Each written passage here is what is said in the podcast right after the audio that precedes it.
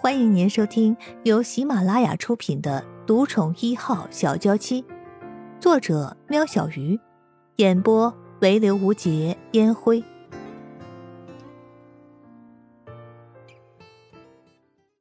第三十四集，走到二楼楼梯口，别紧张，跌倒我会扶你的。陆安觉捏了捏圣衣人的手，本来有点紧张的圣衣人听到陆安觉的话后。总算是恢复正常。啊，谢谢你。声音人了解陆安觉的用意。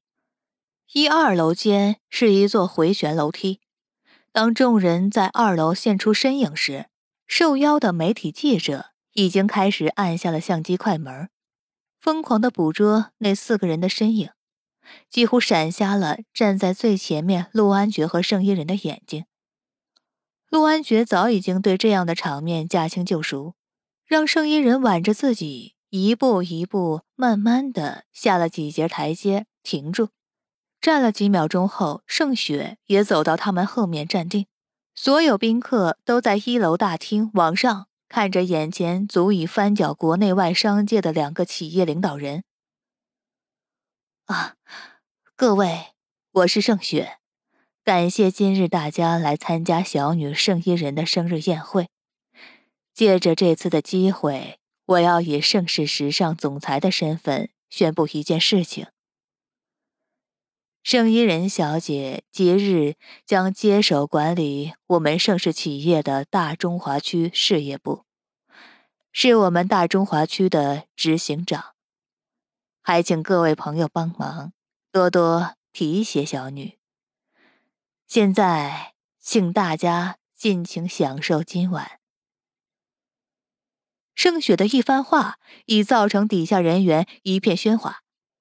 本来这么重要的职位要交给一个大学都还没有毕业的女孩，对盛世的股权是有害而无利的。但声音人身旁的陆安觉却是翻转了这样的结果。这。也是今晚陆安觉陪同圣衣人一起出现在众人面前的主要原因。圣衣人听完盛雪的宣布，惊讶的心情比来宾更甚，愣了一下，还是陆安觉发现他的异样，偷偷捏了捏圣衣人的手，带他下楼。恭贺的声音此起彼伏，记者们问着一些得不到答案的问题。圣衣人小姐。请问您与陆安爵是情侣关系吗？呃，请问你们何时结婚呢？请问你们何时结婚？盛雪女士，请问您身旁的男士是您的男伴吗？请问您身边的男士是您的男伴吗？哦，他是外子。难得记者得到回答，盛雪只是不想叶盛受到委屈。啊，请问把国内盛世这么早交给盛小姐，不怕失去投资人的信心吗？盛世集团在这里面是什么角色？盛世时尚是不是有危机呢？一大堆的问题，搞得盛音人头晕，只记得陆安觉提醒他，点头，微笑。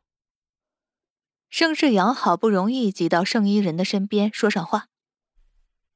依人，这位是。陆安觉猜测他应该是盛宇的儿子，听到他把盛一人的照片外传，触动了陆安觉的怒气。陆安觉打算先听盛一人怎么说，再决定怎么对付盛宇。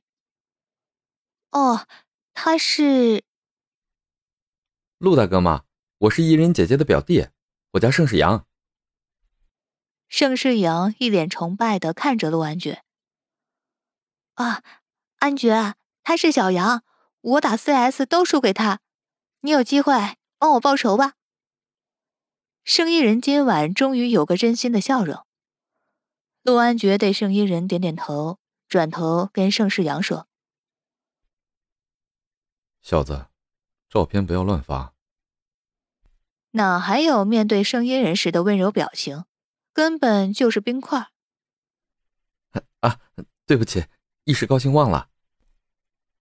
盛世阳坦然承认错误，让陆安觉倒是有点意外。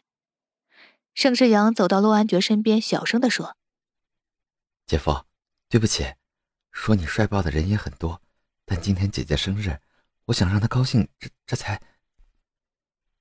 这小子够机灵，下次记得就好。不远处，盛宇和许兰两夫妻冷冷的看着盛一人，连表面的功夫都不做了。嗯，我女儿，请先还我一下。盛雪走过来，把盛一人带去认识商界的朋友。其他人看到陆安觉独自一个人，还不赶忙上前。和陆安觉能讲上话的机会该有多难呀？陆安觉敷衍的应付了一阵子，就有些厌烦了。眼看盛一人一时还脱不了身，便往书房走去。安觉，你怎么过来了？是叶盛。叶哥，你也在。两人相视一笑，都是来这里避难的。现在看起来一切正常。叶盛向陆安觉说。陆安觉点点头，拿起手机要拨给江琪时，江琪就打了过来。总裁，B 市那伙人已经全体撤出 C 市，但是警方的无线电消息说有上百人正集结于市区，还不知道是哪方人马，是否与盛小姐有关。继续盯着。陆安觉收了线，叶盛趁着陆安觉通话的时候，切换了二楼秦室的画面，换到了二楼走廊的画面。叶哥，我去找伊人，这里麻烦你了。别这么说。啊，对了，听说你很久以前就认识伊人。叶盛突然问起。那是很久以前的事了，有机会再跟你说。那是一段既伤心又甜蜜的回忆。嗯，好，有些小事，别放在心里。陆安觉开始觉得叶盛在拖延他的时间。对于后面那句话，陆安觉直觉叶盛不是在说以前的事儿，招呼也不打，直接的往外面走去。老婆，你要害死我了！叶盛看着切换回来的画面，画面上是胡子晨和盛一人在二楼的琴室里，胡子晨正弹着钢琴。哇，陈哥！好久没有听你弹钢琴了，谢谢你这个生日礼物。生意人奋力的鼓掌。你喜欢就好。胡子晨将对圣衣人的心意都灌注在曲里，只是圣衣人听不出来，因为他的心不在这里。啊，只可惜只有我听到，最好让陆安觉也听到。看看陈哥的礼物多特别呀，哪像他到现在一点表示都没有。这是只给你的，伊人，你真的就一点都感受不到吗？胡子晨走到圣衣人的面前。呃，陈哥，你你在说什么呀？不会是？圣衣人悄悄的后退了一步。伊人，你别害怕。我只是不想让自己有遗憾，想让你知道我对你的感情，伊人，我喜欢你。声音人尴尬极了，不知道该怎么反应。成哥，你知道我一直把你当哥哥的。声音人不敢直视胡子晨，低头抓紧了自己的裙摆，掩饰紧张。我知道，其实我并不想强求些什么。从上次看到你和陆安觉，我就知道我晚了一步。如果可能，真想把你抢过来，就当我自私吧。硬把自己的心情塞给你，没有考虑到你的想法。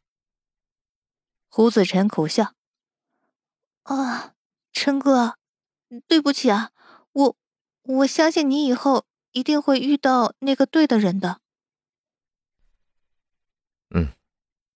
可以给我一个拥抱，安慰一下你失恋的陈哥吗？